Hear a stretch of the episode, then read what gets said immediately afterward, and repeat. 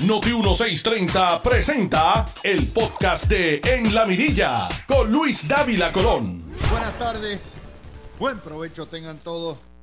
12 y 6 minutos de la tarde. Y la noticia de hoy la publicó ayer el New York Times. Y por supuesto, siendo una noticia relacionada al Partido Popular y a la corrupción de los eh, padrinos del Partido Popular, no sale publicada en ningún periódico y mucho menos en los de la familia Ferré Rangel. Hoy, eh, ayer, esa historia sale y la publica un joven de nombre Luis Ferré Sadurní, periodista talentoso que trabaja para el New York Times. Y el titular de la historia es At Menendez Island Resort Fundraiser, Donors Were Scarce. So was he. Es decir, el Nueva York Times, a través de un periodista puertorriqueño que trabaja para el New York Times y que resulta ser estrecho familiar de la familia Ferrer Ángel, publica y fue adorado para examinar quién, dónde, cuándo y cómo le iban a dar donativos al senador corrupto y también agente egipcio Bob Menéndez. Y presenta una foto que pueden ver aquí, eh, que da pena, de las sillas vacías. Menéndez estuvo no en la actividad de recaudación, pero estuvo pululando y pajareando por el área la semana pasada y nos dice que todo el mundo se huyó, que los que estaban en el comedor eran la más de la mitad los empleados de Bob Menéndez. El acto de recaudación conllevaba donativos de 5 mil dólares por persona. En un resort de lujo, donde la noche en el Ritz Carlton Reserve cuesta 4.500 toletes y donde un pequeño cóctel en la piscina cuesta 25 pesos. Olvídese de la cervecita a unos 25 para darse un palito, allí hay que tener 25 cohetes para abajo. Y resulta que nos dice que en la actividad no apareció nada. Era un fantasma. Parecía un acto, una celebración de Halloween con fantasmas. Mesas vacías, nadie da cara, no se sabe quién donó y hubo supuestamente o hay 50 donantes que eventualmente, tarde o temprano, si la oposición del Partido Popular es eficiente, nos identificará cuando radiquen el informe. ¿Quiénes, ¿Quiénes fueron esos 50 bravos? Serán beneficiarios de la exención contributiva que da Puerto Rico cuántos populares, cuántos mogules de la oligarquía que rige nuestro país.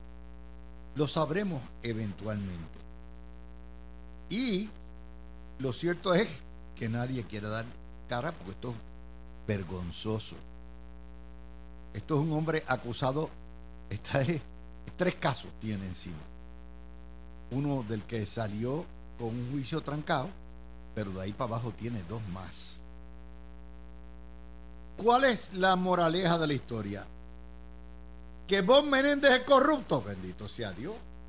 Eso lo sabíamos nosotros desde que lo publicó el vocero a principios del siglo, cuando el tipo Aníbal le daba las llaves de la casa de playa para que se fuera a bañar esnú allí en la playa con la novia que tenía.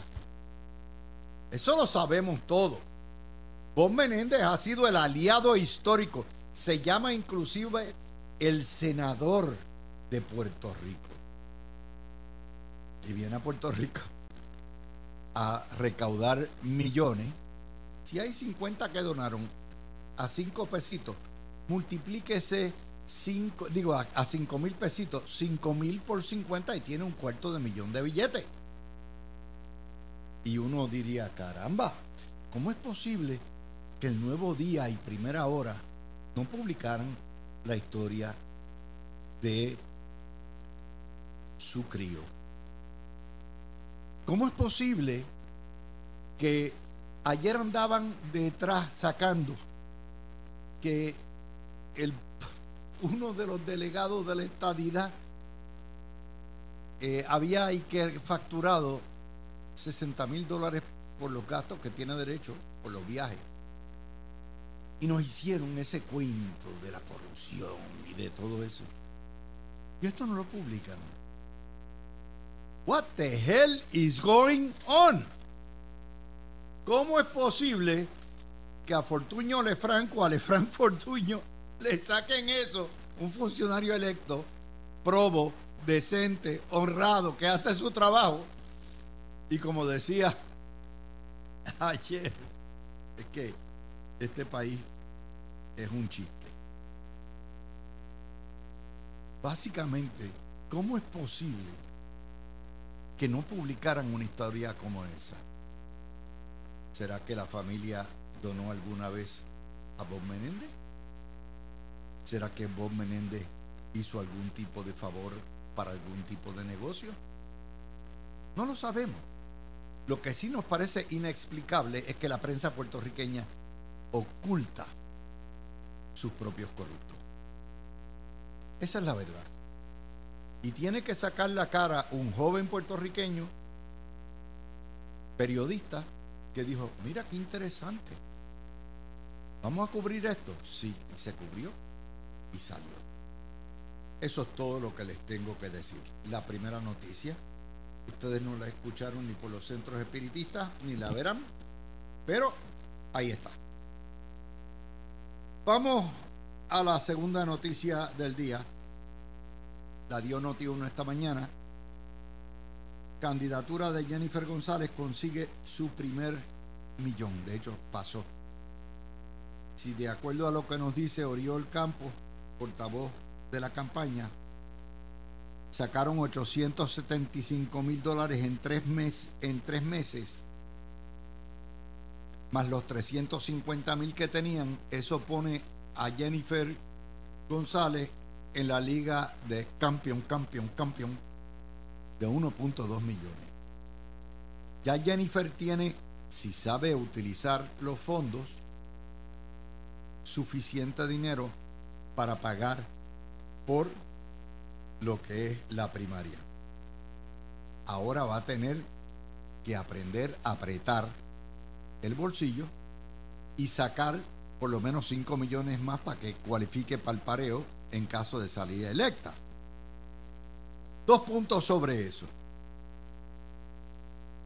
Eh, aunque el gobernador está con 4 millones o 5, no es menos cierto que el gobernador tiene una ventaja sobre esto, y es que el gobernador está girando a su incumbencia y todavía hasta diciembre de 31 puede gastar lo que le dé la gana por ley eh, en anunciar y promocionar la obra hasta que entre la veda electoral y tiene no solamente el cuerpo de su gabinete, sino que tiene a la misma vez los portavoces que no son del gobernador, son portavoces de la campaña, que van a ser dirigidos por la campaña conforme a los parámetros y la información que le dé la campaña para defender la obra del partido.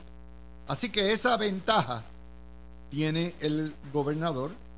Jennifer tiene menos portavoces, como es normal cuando un retador se enfrenta a un incumbente. La segunda nota que tenemos que sacar, la tercera, porque la, segunda es lo, que les estábamos diciendo de que tiene ya suficiente si sabe hacerlo. Ahora, si se lo gasta en Canaán y en porquería y en tumbacoco, se le va el dinero antes del 31 de diciembre.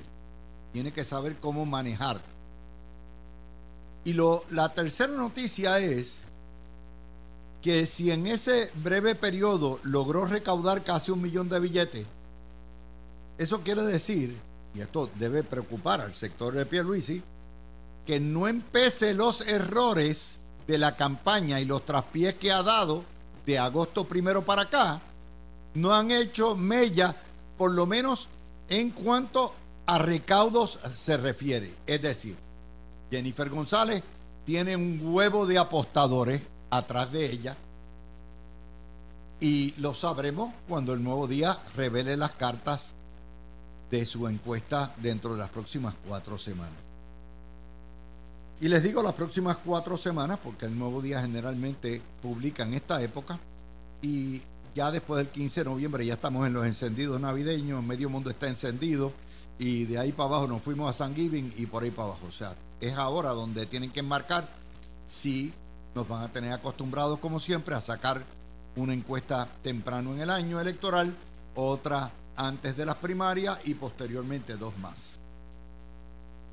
Esa es la situación procesal en cuanto a esto. Mientras por lo bajo están sacándose las tripas en las redes sociales. Y no me vengan con el cuento que Pierluisi no tira, no me vengan con el cuento que Jennifer González no tira.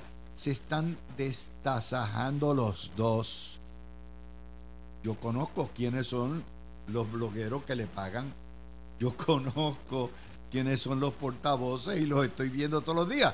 La campaña de Jennifer, de que no hay obra, no se ve eh, esto es lo que hay, y la campaña de Pierluisi de que es una traicionera y con eso es que va a todo lo que da, y una vendida y cuanta madre hay. Están estasajándose. Contrario al Partido Popular, que tiene una guerra fría. El Partido Popular parecen un matrimonio viejo. En realidad, ellos no se gritan, pero se detestan.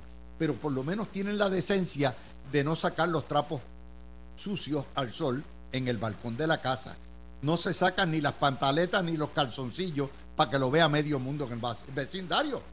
Eso es así. Esa es la diferencia. Porque el Partido Popular sabe que está a punto de caramelo, está en rigor mortis. Y que si se ponen con todo este tipo de chiquilladas, como están los PNP, se van a liquidar. Así que no me vengan con el cuento de que si fue Jennifer primero, que si fue Pierluisi, que si ninguno ha hecho nada, los dos han sido sus campañas unos irresponsables. Pero como yo estoy saldo, les digo lo que me da la gana. Y eso nos trae al Partido Popular. Senado. Esta mañana también. Esto lo sacaron esta mañana en Noti1 se hartan con un super barril de cochino para que los prostitutos, llamados legisladores también, puedan repartir el bacalao y le, le entreguen a la gente para comprar votos nevera, estufa, microondas, televisores, bloques, sí, todo lo que ellos quieran para dar el famoso barril de tocino agrandado. Eso ha sido una inmoralidad desde la época de Mari Castaña. Es una prostitución de lo que debe ser el proceso democrático, pero ellos ahí. Están ahí y claro, los partidos de oposición, como no son los que reparten, se opusieron y el Partido Popular la saca. Vamos a ver si el gobernador ¿Lo veta o no lo veta?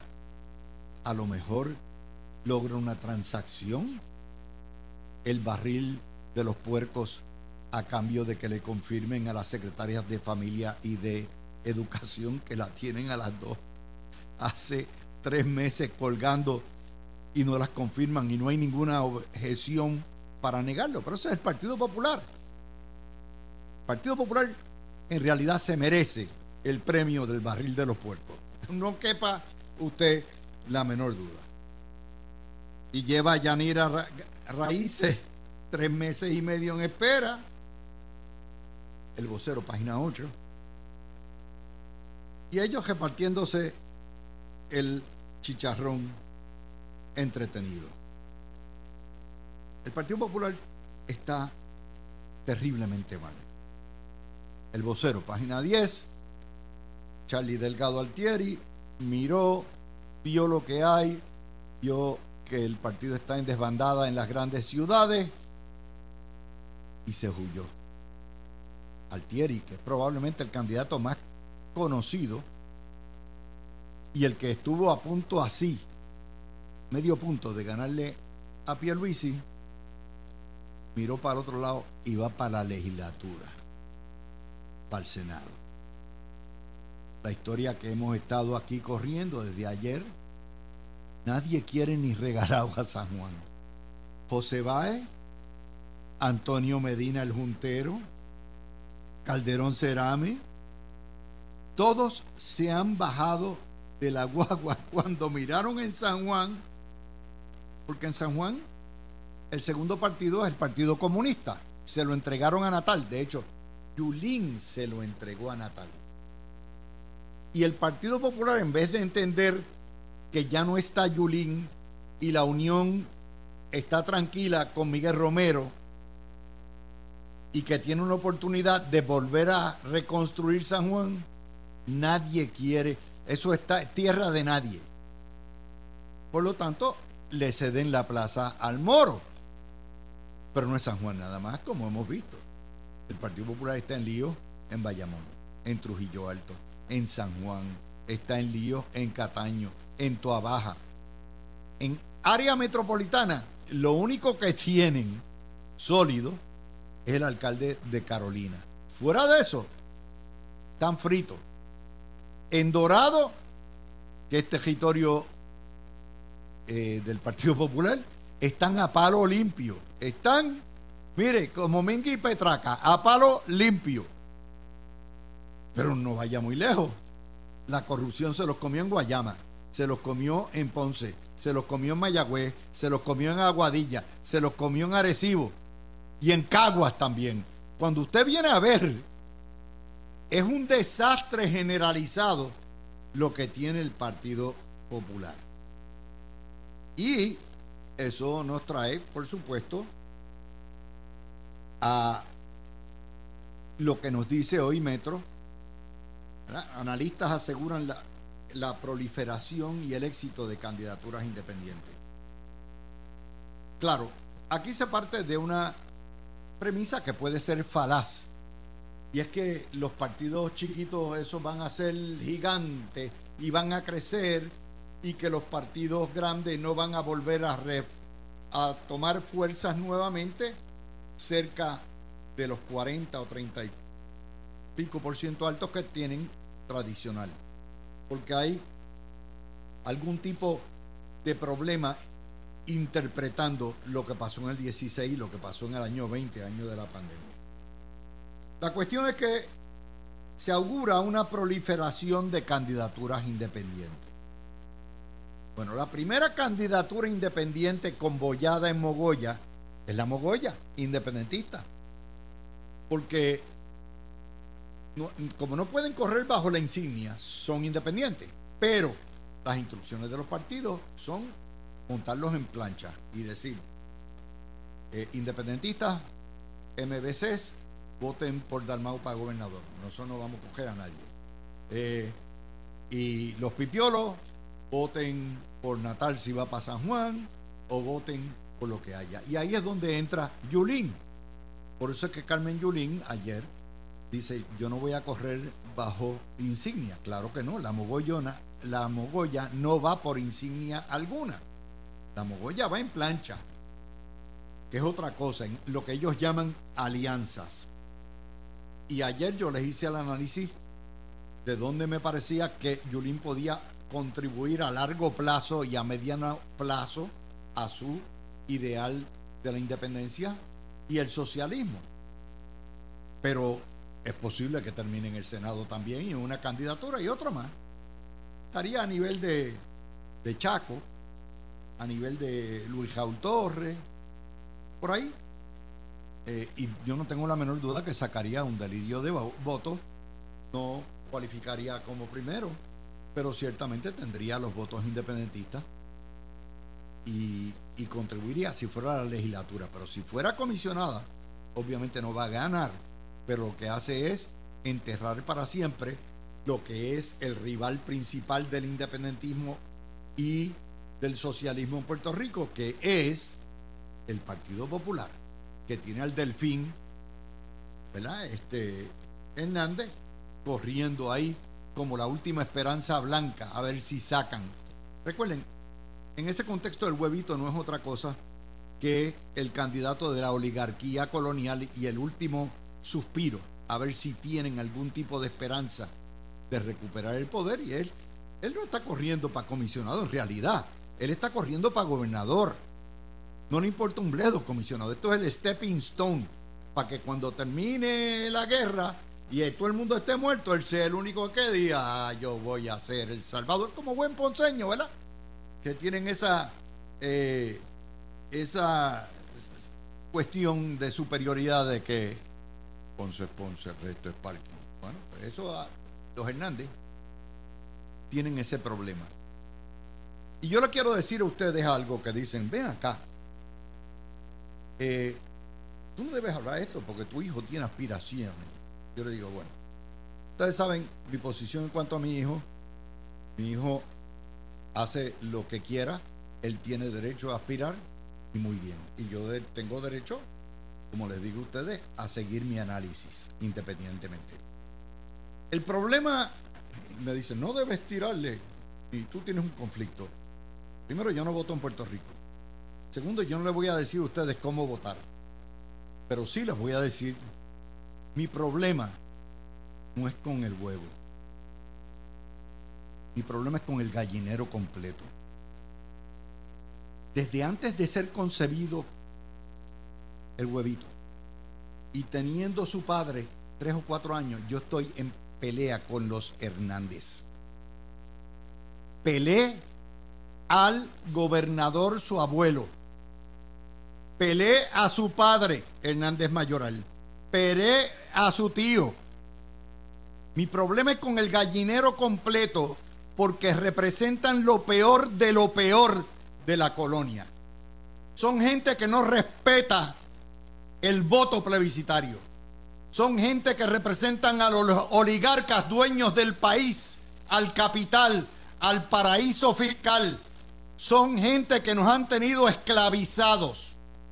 Y como mi pelea es con el gallinero completo, está en mi DNA, yo no me voy a dejar de abstener, de analizar y de combatir lo que representa el huevito, el pollo, el pollito, el gallo. Ese ha sido mi historial por 50 años.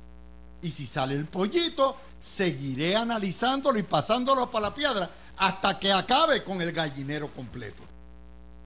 Y si después viene un embrioncito, it's not my fault, man. Sigan poniéndome el, ¿cómo se llama? El gallinero completo que vamos a gozar en cantidad. Así que es ADN, no tiene nada que ver con la candidatura de mi hijo. It is what it is. El lobo caza siempre.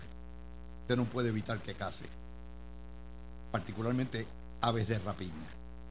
Regresamos ya mismito con nuestro panel. Tú escuchas el podcast de En la Mirilla con Luis Dávila Colón por Noti 1630. De regreso con ustedes, mis amigos, son las 12 y 20 y vamos a hablar, eh, comenzar con un, lo que es una interesantísima demanda eh, radicada en la Corte Federal bajo lo que se llama civil rico, una demanda civil, del empresario desarrollador John Paulson en contra del que fue durante 10 años su mano derecha, su socio, Fahad Gafar, durante los primeros años de este siglo. De hecho, Fahad, Gafar era el go-to man, era el hombre, el in-between que utilizaba Paulson para buscar sus influencias en el gobierno popular bajo Agapito Ibacó y posteriormente en los gobiernos del PNP. Esta demanda que la radica un bufete americano junto con un bufete criollo llevado por la ex fiscal federal María Domínguez, excelente abogada, bajo la ley de raqueterismo civil, alega evasión, timo, prevaricación, fraude de seguros, de seguros, fraude de acreedores, extorsión, tráfico de influencias políticas y de hecho entre muchas cosas que se alegan, Paulson, que por cierto está dispuesto a testificar según dice su abogada, eh, le regaló, o sea, hubo, ¿se acuerdan el asunto del BMW de Wanda Vázquez, del marido, que se lo supuestamente vendió Gafar? Paulson dice que fue un regalo. Y recuerden que el caso de Wanda Vázquez está para el verano que viene. Y por ser un caso que nos indica, número uno, que la corrupción está en todos sitios, particularmente en el sector privado, que estamos hablando de millones de dólares. Esto es un tipo que alegadamente eh, defrauda a su socio. Y lo otro, aquí puede haber unas consecuencias para el caso de Wanda Vázquez, eh, que están ahí, porque obviamente esto está puesto por escrito. Tony, tú eres abogado de defensa, ¿qué te pareció la demanda? El escrito es detalle, pero bien al detalle, documentado. Cuéntame. Más que, buenas tardes, más que un chisme, tú eres más pillo que yo. Eh, Esto es una eh, Gafat, Fajat, era empleado de Paulson. Eh, por años, él era el, el déjame ver qué palabra voy a utilizar, el, el que ejecutaba eh, las órdenes de Paulson. Era la mano era el alicate, era la mano derecha. Esa, esa, esa, palabra es mejor, era el alicate, el alicate de John Paulson. Eh, John Paulson no es ley 22, ahora es ley 60, no es ley 60. Es un inversionista billonario que ha comprado eh, prácticamente todo lo que ha tenido a su alcance, hoteles, propiedades. Eh, es el dueño del San Regis. San Regis, eh, hoteles. el dueño del condado. Marcas de autos de, lujo. Y, aparentemente lo que es bien raro es una persona tan sagaz como Paulson, porque si no fuera sagaz no estaría donde está. se dio cuenta de que este, esta persona, según las alegaciones, eh, le estaba robando dinero, estaba cargándole gastos personales a las cuentas de, la compañía, la boda, eh, tiendas lujosas, Louis Vuitton, escenas extravagantes, hasta, hasta el restaurante Secarelli aquí en, San Juan, Santurce, este, lo, lo, ponen. Un derroche. Eh, ¿qué, qué ocurrió? Para mí, Paulson sabía que esto estaba pasando. ¿Qué ocurrió? Que de momento él tiene que coger una ofensiva. Alguna información privilegiada que afecta a Fajat y que los federales han puesto en conocimiento a Paulson y Paulson ha tenido que comenzar una ofensiva brutal de quitarle todos los accesos. Y para no salpicar su reputación. Y para no salpicar su reputación. Eh, inclusive habla ahí de cosas políticas en la demanda, de influencias políticas y que está disponible. Hay que ver que María Domínguez, que es una buena abogada, pero María Domínguez, muchas de las gestiones que, la, que hace, en adición a otros abogados, lo hacen para la Fiscalía Federal. Eso lo sabe todo el mundo. Eh, pues eh, eso es un asunto de María Domínguez. Y, aparentemente eh, Paulson tira la demanda, hace la alegación de, una donación, de un regalo del famoso carro BMW que sí existió que se, entregó en Bahía, eh, una fecha anterior a que Wanda Vázquez cerrara el gobierno.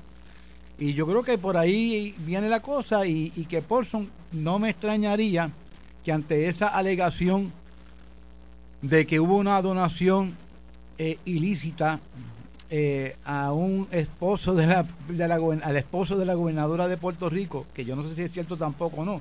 este asunto no, es una alegación lo que hay ahí.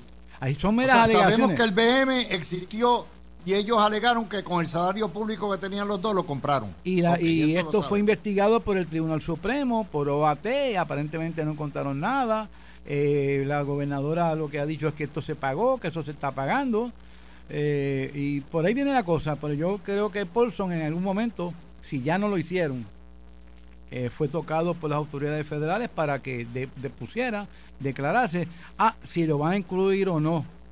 En el caso contra Wanda Vázquez, yo no sé. Yo siempre he dicho, el caso de Wanda Vázquez no se va a ver. Hay una alta eh, probabilidad de que el gobierno federal no tenga interés en el caso de Wanda Vázquez por información privilegiada que puede salir.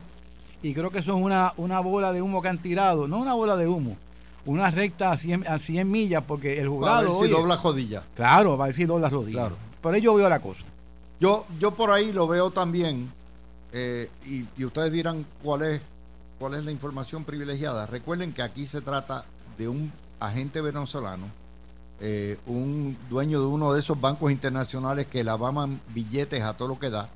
Hay casos similares de bancos también y de agentes así eh, que, se han procesado en la ciudad de Miami y puede que haya asuntos de seguridad nacional que no le conviene eh, a, Estados Unidos. Además que la Fiscalía, la Fiscalía Federal, perdóname Luis, levantó esa bandera. Por eso. Pero una cosa es levantarle y otra cosa es pasar evidencia sobre eso. Claro, así que y tener que revelar documentos internos confidenciales, documentos privilegiados, top secret, todo ese tipo de cosas a mí lo que me parece es, tú tienes toda la razón, un intento de doblarle la rodilla a, la gobernadora y que se declare culpable por un delito menor sin servir y colorín colorado, este cuento se ha acabado. Por, los abogados de Paulson, que son abogados de un bufete de, de, Nueva York, que no, no porque estén en Nueva York son mejores abogados que, que, los de aquí, pero no son de aquí el bufete, tiene que saber, tiene que haber, tiene que haberle dicho a Paulson, mire, tenga cuidado porque aquí hay un caso pendiente contra la ex gobernadora, hacer ese tipo de alegación este, eh, en una demanda civil, que la demanda son meras alegaciones. Eh, tenga mucho cuidado por el efecto que puede tener. Si él ha sido ya entrevistado, yo creo que sí fue entrevistado por las autoridades federales yo tengo una información que en el eh, tan pronto Paulson llegó a Puerto Rico de uno de sus últimos viajes, que al otro día mandó la carta aquella diciendo que, que Fajata estaba desconectado, que no tenía que ver nada con que estaba suspendido, lo, que dijo. Yo tengo una información que ese mismo día las autoridades federales entrevistaron a Paulson. Y de ahí es que viene, ahí es que viene el rompimiento duro. Hay eh, otra estrategia, ¿verdad? Que todo, contra él, contra todo abogado civilista sabe. Hay una demanda original que radicó Fajas de creo que 10 millones de dólares. Correcto. Porque no le permitían y que entrara a sus propiedades y a sus negocios donde tiene participación y todo eso. Esto en realidad es una, una puja contra puja. O sea, esto es esencialmente, ok, eh, yo te debo, tú tienes 10 millones, me estás reclamando. Bueno, pues tú me llevaste 180 millones y cada cual para su casa, aquí no hay nada, entrégame todo. O sea, es parte de las presiones que hay, tú lo sabes, en, los pleitos civiles. además que en, en esta relación, eh, Porson es un general en términos de dinero y Fajade es un soldado raso.